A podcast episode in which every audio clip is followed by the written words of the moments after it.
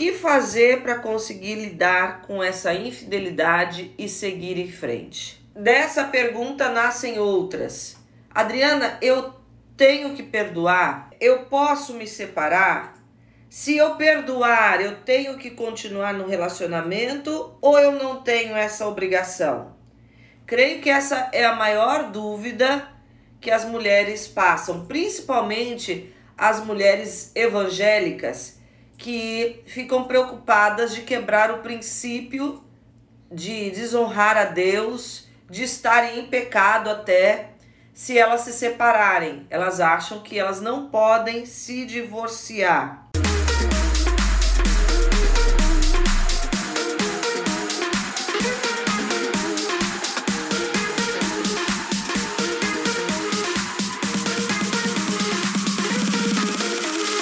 Então vamos lá, gente. Infidelidade conjugal é um tema que cada vez mais tem crescido no casamento. Infelizmente, muita gente traindo, né? Sendo infiel no casamento. E na minha experiência, tanto como pastora, como também como psicóloga, atendendo essas situações, eu vejo que é uma dor muito difícil de ser tratada. Leva tempo para curar uma traição porque as marcas são muito difíceis. A dor da lembrança fica ali martelando. A mulher que, que é traída, ela se sente humilhada. Eu atendi alguns casos de mulheres que acharam que nunca isso iria acontecer com ela. E o nível de frustração, de humilhação, porque a confiança que ela tinha no marido era grande, é muito complicado traz insegurança. Olha alguns sintomas que pode é, acontecer da mulher que foi traída. Ela vai ficar uma mulher muito insegura. Algumas dizem assim, Adriana, eu nunca fui ciumenta, agora ele olha para o lado, eu já fico insegura, já fico com ciúmes, já é um motivo para a gente brigar. Ela fica com uma obsessão nos pensamentos. Às vezes, nos tratamentos psicológicos que eu faço, Algumas dessas mulheres a gente tem que encaminhar para o médico para ela tomar um, uma medicação para controlar a obsessão que fica nos pensamentos. É sério, gente. Ah, algumas mulheres que eu atendi disseram assim: Adriana, eu nunca acreditei que eu precisaria de uma psicóloga na vida, eu nem acreditava muito no trabalho do psicólogo. Hoje eu valorizo assim, meu Deus, né? Elas falam para mim: como eu valorizo o teu trabalho, porque eu achei que eu nunca iria estar tá aqui, achava que psicólogo era uma besteira. E outra coisa que eu não valorizava era um psiquiatra que eu achava que era para louco e que eu nunca imaginei que eu ia ter que tomar uma medicação. Então, você vê a importância de buscar ajuda nessa hora. A infidelidade conjugal, em alguns casos, a mulher tem que tomar uma medicação para depressão, para ansiedade, para controle dos pensamentos obsessivos, porque ela não para de pensar naquilo. Ela diz: Eu fico o dia inteiro pensando, lembrando, imaginando a cena de ele me traindo. Então é muito complicado. Parece que quebra algo dentro da mulher, não é só no relacionamento, mas algo se quebra aqui dentro. E a sensação que elas têm é de que isso não pode ser restaurado que elas nunca mais vão conseguir acreditar, que o casamento nunca mais vai ser a mesma coisa, que essa felicidade que ela sonhou para o casamento parece que nunca mais vai existir numa plenitude. É um casal que passou por isso sofre muito. Por que, que eu falo o casal? Porque eu já atendi alguns casos que houve realmente um arrependimento genuíno do marido Mulher trai também, tá, gente? Mas como eu tô falando aqui para mulheres, então eu tô falando da mulher sofrendo a infidelidade. Mas mesmo assim, o casal sofre muito, porque o cara tá arrependido. Ele fala assim: Meu Deus, se eu soubesse que eu ia passar por tudo isso, aqueles cinco minutos ali eu não teria feito o que eu fiz. Então o casal sofre muito, mas principalmente a parte traída sofre pra caramba. E aí fica a pergunta: o que fazer para conseguir lidar com essa infidelidade e seguir em frente? Dessa pergunta nascem outras. Adriana, eu tenho que perdoar? eu posso me separar? Se eu perdoar, eu tenho que continuar no relacionamento ou eu não tenho essa obrigação? Creio que essa é a maior dúvida que as mulheres passam, principalmente as mulheres evangélicas que ficam preocupadas de quebrar o princípio de desonrar a Deus, de estarem em pecado até se elas se separarem. Elas acham que elas não podem se divorciar. E eu quero aqui falar justamente sobre esses pensamentos.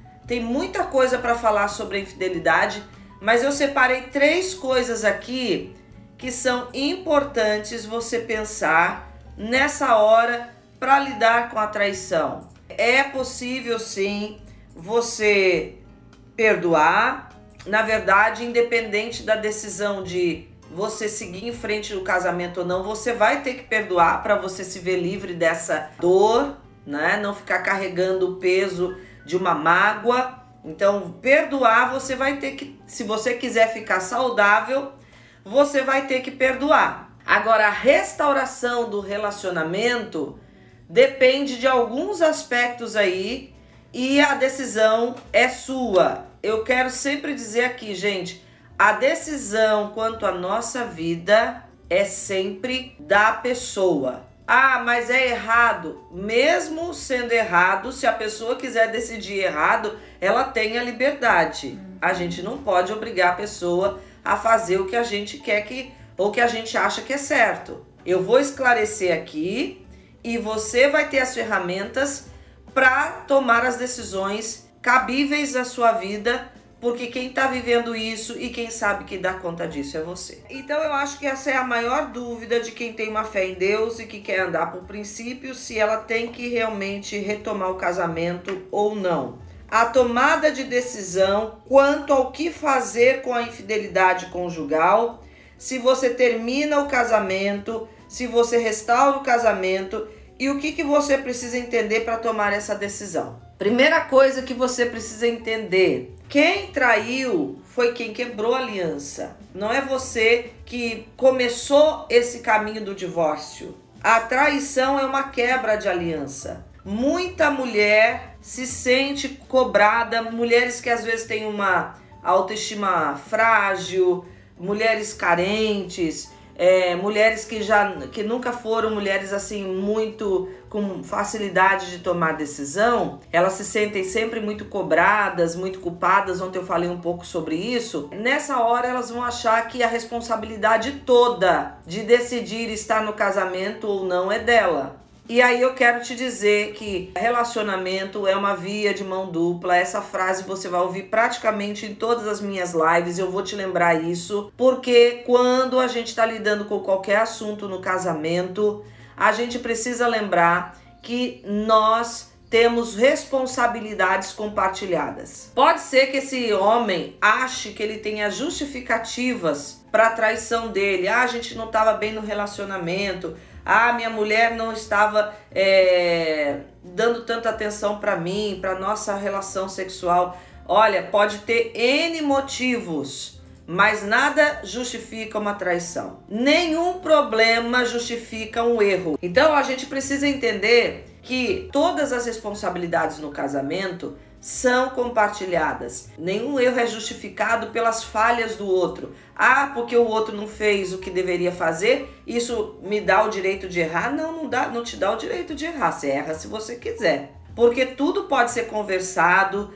tudo pode ser ajustado. Chegar, olha, não não tô feliz no casamento, a forma como você tá agindo não tá legal. Então, então vamos lá, vamos procurar ajuda.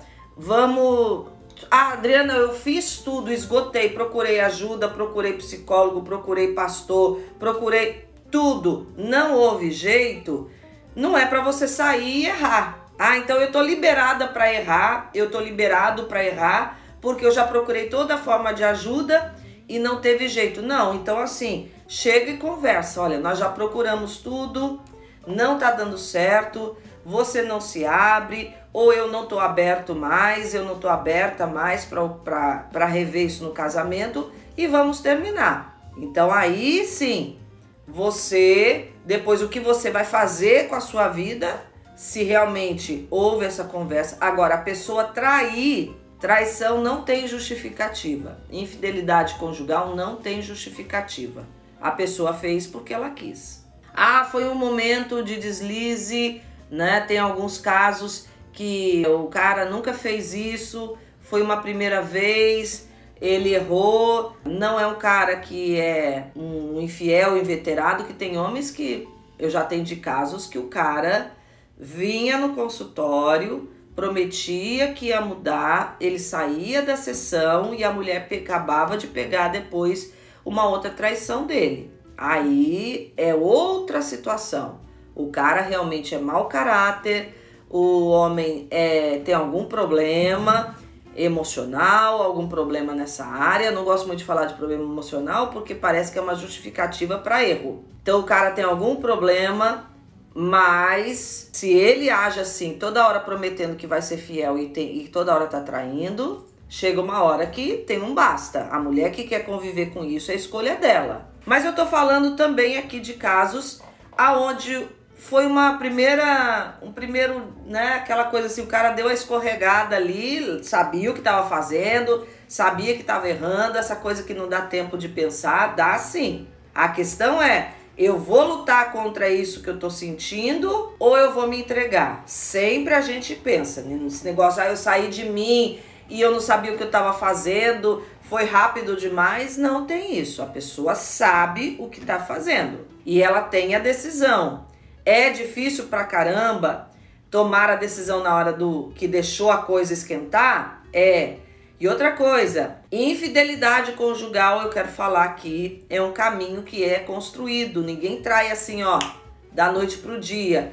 O cara, para ele entrar numa traição, isso já estava sendo alimentado ali. Um olhar, a mulher dava em cima, ele gostou, ele não cortou aquilo de primeira, foi alimentando até chegar nesse ponto. Eu quero deixar isso bem claro, que tem um caminho a ser construído. E a Bíblia fala sobre isso. Pecado tem um caminho que é construído, a gente alimenta. Tiago, eu acho que é Tiago que vai falar sobre isso, que ele fala que todo pecado é alimentado pelas nossas próprias concupiscências que são alimentadas por desejos. E aí o desejo é alimentado, eu vou alimentando, vou deixando aquilo crescer. Uma hora eu enfraqueci a minha vontade e alimentei um, um desejo. Olha só, estão entendendo aí? Quando eu alimento meus desejos, eu enfraqueço a minha vontade de lutar contra aquilo. É aí o sentimento cresce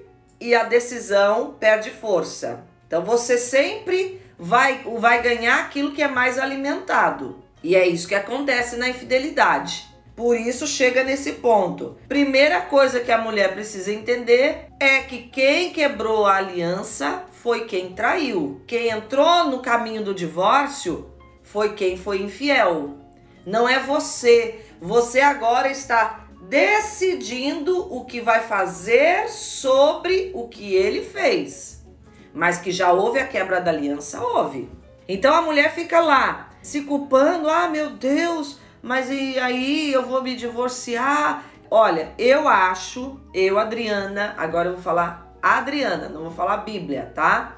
Eu, Adriana, acredito que você pode decidir e que a sua decisão vai de acordo com aquilo que você consegue eu não culparia uma mulher que não consegue, eu até me coloco no lugar. Friamente falando, eu acho que eu teria muita dificuldade, eu, eu sendo psicóloga, trabalhando esses temas. Então, assim, eu, eu acho que eu teria muita dificuldade de, de não jogar na cara. Eu acho que eu lembraria toda hora. Eu ia ter que ser, ter um trabalho, eu ia ter que precisar de uma psicóloga para me ajudar, talvez um psiquiatra. Então, quem traiu foi quem quebrou a aliança. O divórcio foi construído pela pessoa que foi infiel. Mas a primeira coisa que precisa ser entendida é que quem quebrou a aliança foi quem traiu. E que você tem a escolha agora se você vai querer permanecer nessa aliança ou retomar, na verdade. A decisão da mulher é de retomar o que foi quebrado. Eu acredito que o caminho da restauração, por mais difícil que seja, ele é o melhor caminho a ser escolhido. Mas como eu falei, eu, Adriana, não sei se eu teria estrutura para isso. Falando bem a verdade, eu, te, eu ia precisar de muita ajuda.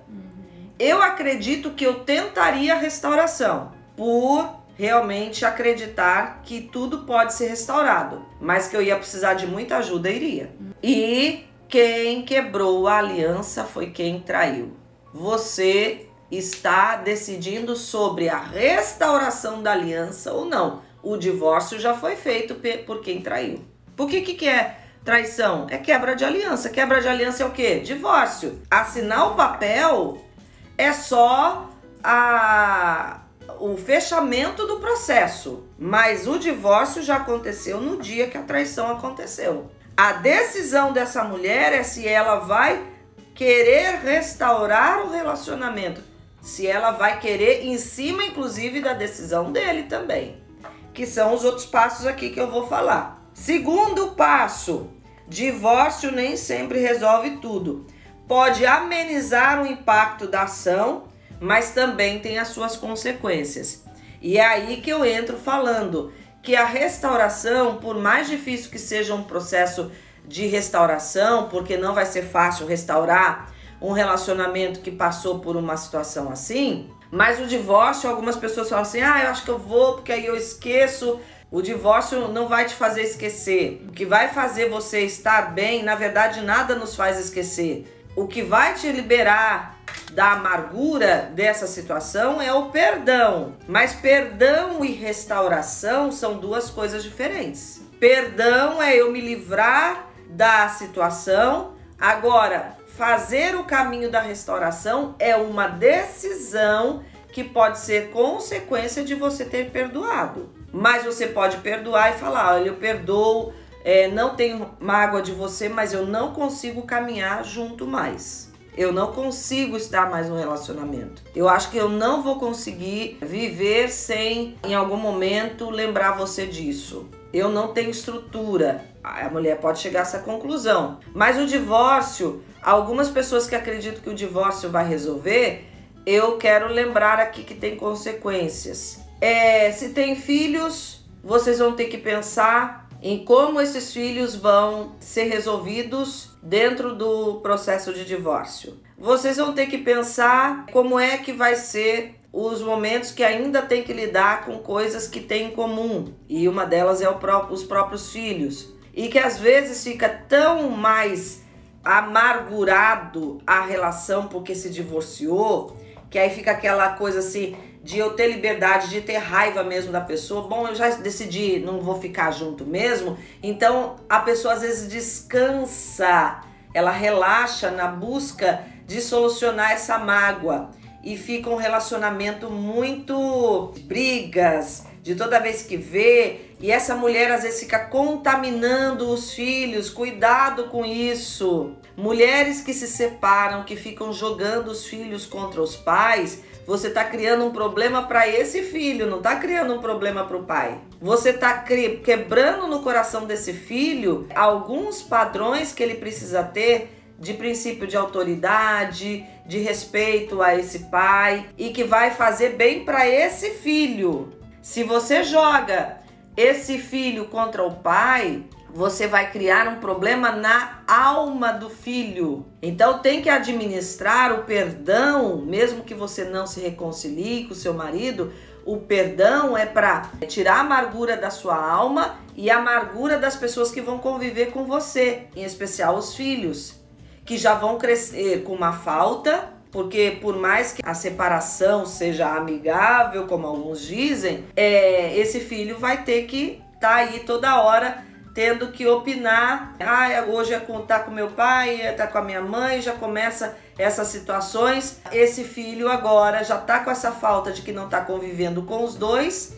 Além disso, tem que agora nutrir uma raiva do pai, que a mãe quer até que esse filho nutra Algumas mulheres querem que nutra uma raiva do pai para ela se ver vingada. Ela tá num sentimento de vingança e ela coloca o filho nesse sentimento. Eu quero que você tenha raiva, ela pode até não dizer, mas ela age como eu quero que você tenha raiva do seu pai para ele ver o que é que ele fez com a gente, para ele ver o que é que ele perdeu. E isso é muito perigoso. Então o divórcio não é solução para tudo. Eu acho que o divórcio é a última coisa, é a última opção por uma série de situações, não para martirizar essa mulher e ela carregar a culpa ou a responsabilidade de ter que restaurar o casamento dela, porque essa responsabilidade não é dela sozinha, é dos dois, mas ela agora achar que o divórcio resolve para ela punir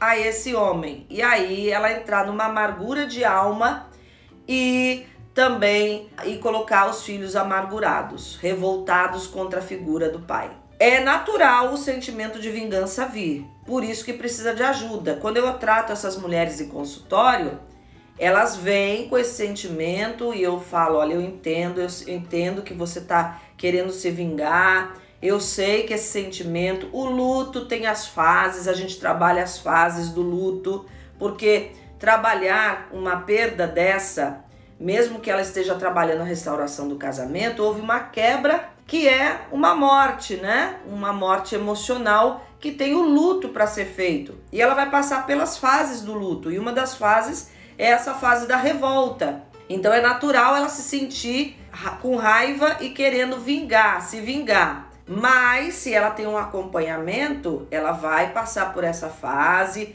ela vai se resolver até ela chegar na resolução plena dessa situação. Como eu disse, esquecer ela não vai esquecer nunca mais, mas se ela realmente perdoou, ela vai estar tá livre da amargura. E uma das mulheres que eu atendi em consultório, ela disse assim: Adriana, hoje eu estou aqui para restaurar o meu casamento mas eu quero me ver livre de um sentimento de amargura, porque eu conheço amigas minhas e inclusive minhas familiares, né, mulheres da minha família, que estão hoje amarguradas, estão no casamento, é, tomaram a decisão de retomar, mas que não passaram por nenhum processo de ajuda e que estão amarguradas até hoje.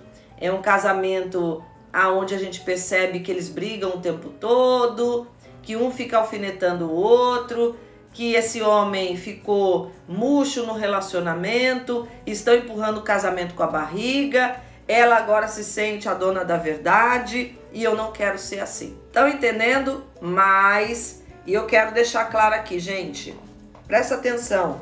Lidar com uma traição sempre precisa de ajuda. Eu acho difícil não vou dizer impossível, porque tem mulheres que são feitas, não sei de que material, mas eu acho muito, muito difícil uma mulher que foi traída, ela lidar com a traição e restaurar o casamento de uma forma saudável, restaurar mesmo, não é só voltar para o marido, se ela não tivesse acompanhamento de algum profissional que ajude na restauração desse relacionamento. Geralmente demora um tempinho, viu? Pelo menos, vou dizer aqui, um, um ano, de um a três anos para restaurar um casamento quebrado. Dá trabalho. E aí, se tem outros problemas além da traição, problemas financeiros, aí fica mais complicado ainda. E se o problema financeiro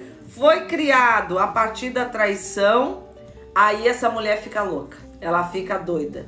Porque às vezes não tem condição nem de pagar o processo de ajuda porque ele quebrou. Porque assim, às vezes foi uma coisa que aconteceu no trabalho e o cara foi mandado embora porque foi descoberta a traição com uma funcionária. Eu já lidei com casos assim. Então, gente, é muito complicado e é muito amplo esse tema. Terceiro lugar, presta atenção nesse terceiro ponto. Eu, eu imploro: quem traiu tem que dar frutos de arrependimento ele tem que buscar agir em busca de novas atitudes.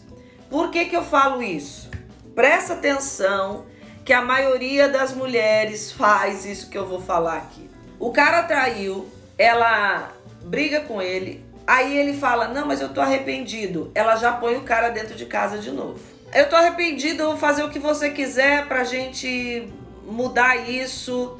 E aí ela pega e já coloca o cara de novo dentro de casa. Depois que ele tá dentro de casa, que você já aceitou a ele, sem ter colocado o que precisava ser feito, esquece. Alguns homens sabem que essas mulheres não têm coragem de dizer não para ele, que é só ele dizer que tá arrependido, que ela vai ceder e vai colocar ele de volta para dentro de casa, ou vai aceitar que o relacionamento continue assim. E aí depois que você aceitou, foi o que eu falei ontem, aquilo que você tolera no relacionamento é o que você vai ter. Então, tem que aproveitar a oportunidade e falar assim: ok, Fulano, pra gente continuar nisso, nós vamos ter que procurar ajuda. Ah, não, eu faço o que você quiser. Então, eu quero que você procure ajuda psicológica pra gente tratar o casamento e deixar ele tomar as iniciativas. Aí, essa mulher, ela já começa a fazer tudo por ele. Ela vai lá, procura o psicólogo. Aí ela começa a fazer o tratamento. Não tá errado ela procurar ajuda, não, para ela. Mas ela procura com a seguinte intenção: eu procurei porque é, ele disse que vai querer, e, e aí eu tô ajudando porque eu acho que é, nas, eu conhecendo ele como ele é, ele não vai procurar essa ajuda. Então eu tomei a iniciativa e aí eu queria até que a senhora chamasse ele para o processo. Eu falo, eu não. Se ele quiser ajuda, ele vai ter que dar o passo. Você sabe o meu nome, o meu número, é, passa para ele e fala assim, ó, tá aqui. Tô esperando você procurar essa pessoa. Ah, Adriana, mas e se ele procurar só por procurar? Você vai saber isso, né? Pelo menos se você tiver uma psicóloga como eu, é. você vai ter ciência disso. Porque eu já atendi homens que vieram só para dar uma satisfação para a mulher e eles no processo achavam que eles não tinham nada para resolver. Hum. Que eles eram, mesmo tendo traído. Ah, eu vim aqui porque a minha mulher, a gente, né? E eles, alguns falam, eu, eu traí, a minha mulher disse que pra gente continuar o casamento, eu tenho que procurar, tinha que procurar ajuda, e aí eu tô aqui, tá aí, o que que você acha disso? Não, é, eu aí ele faz aquela coisa assim, mas o cara não se envolve. E aí eu chamo o casal e eu faço ele é, reconhecer diante dela que ele não está investido nesse processo. Não sou nem eu que vou falar, é ele que vai dizer. Porque eu não fico, gente, eu não atendo ninguém para ganhar dinheiro. Lógico que eu quero ter o resultado do meu trabalho, mas eu levo a sério o que eu faço. E eu não deixo paciente em consultório enrolando o processo. Eu podia deixar. Ah, tá aqui, tá pagando se ele quer assim, é, mas eu não faço isso. Eu tenho uma responsabilidade com essa outra paciente. Eu não levo o conteúdo de um para o outro. Eu começo a atender o casal separado, vou ouvir cada um em separado, não abro a sessão de um para o outro. Nunca fiz isso. Mas aí eu combino, olha, a próxima sessão a gente vai fazer junto, ok? E você vai dizer para ela o que, que você acha então do processo terapêutico. Aí ele vai ter que relatar ó, eu tô aqui, mas na verdade eu não queria estar, tá, eu acho que eu não preciso, que a gente não precisa. Ele vai dizer. Eu responsabilizo cada uma das partes para que realmente eles entendam que é o casamento deles, não é o meu. Eu não posso desejar, por mais que às vezes eu veja ali, né, e até vou dizer assim, entre aspas, eu sofra, que eu não posso tomar essa dor para mim, senão eu vou, não vou conseguir ajudar o casal mas eu sofro vendo assim, poxa, tinha tudo para ser restaurado, eu não posso desejar a restauração desse casamento mais do que o próprio casal. É, são eles que têm que desejar. Eu falo sempre, ó, o casamento é de vocês, eu vou até onde vocês querem ir. Se não quer ir mais adiante, tá tudo certo. Eu não me sinto Ai, será que eu não fui boa psicóloga? Ai, será que eu posso fazer alguma coisa a mais? Ou eu ficar implorando, gente, que isso? O que, vocês vão fazer com o casamento de vocês? Se for crente, olha, lembra de Deus. Não, eu não faço esse discurso. Oriento, meu papel é orientação. Eu oriento, eu faço como Deus lá em Deuteronômio 28. Olha, tá aqui a bênção e a maldição, vocês escolham. Uhum. Tá aqui, ó. Se vocês escolherem esse caminho, tem essas e essas e essas consequências. Vocês estão preparados? Se vocês escolherem esse outro caminho, tem essas, essas e essas consequências. Vocês estão preparados? Ah, ok. Decidiram? Beleza. A decisão é do casal.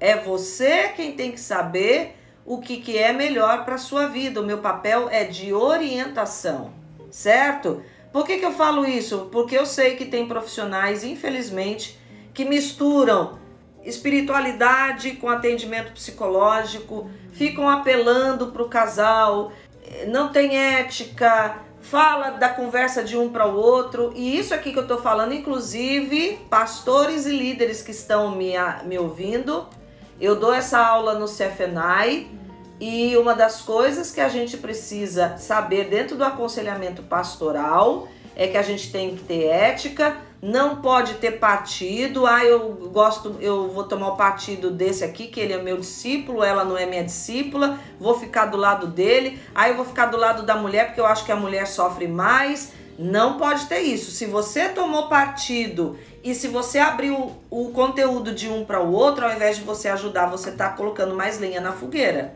Cuidado com essas atitudes. Ética acima de tudo.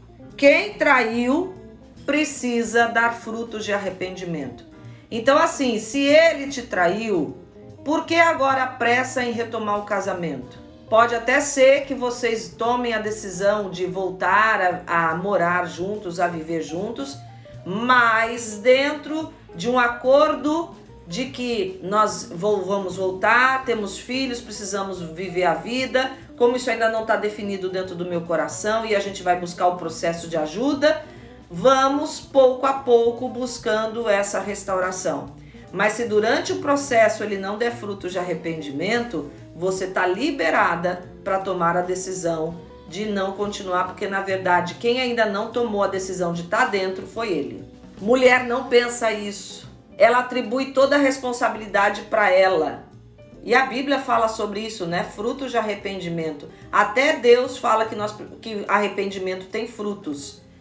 Então não se preocupe, mulher, né? Não se preocupe quanto à questão de que, ah, mas e se ele estiver ainda me enganando? Ah, e se ele estiver só ganhando tempo? Você vai saber vai aparecer, principalmente se você procurar um processo de ajuda, aonde o profissional sabe conduzir esse processo, você vai saber o que fazer para realmente é, tomar as decisões. E não atribua toda a responsabilidade para você. A responsabilidade desse processo, a partir do momento que vocês decidiram buscar a restauração, é dos dois.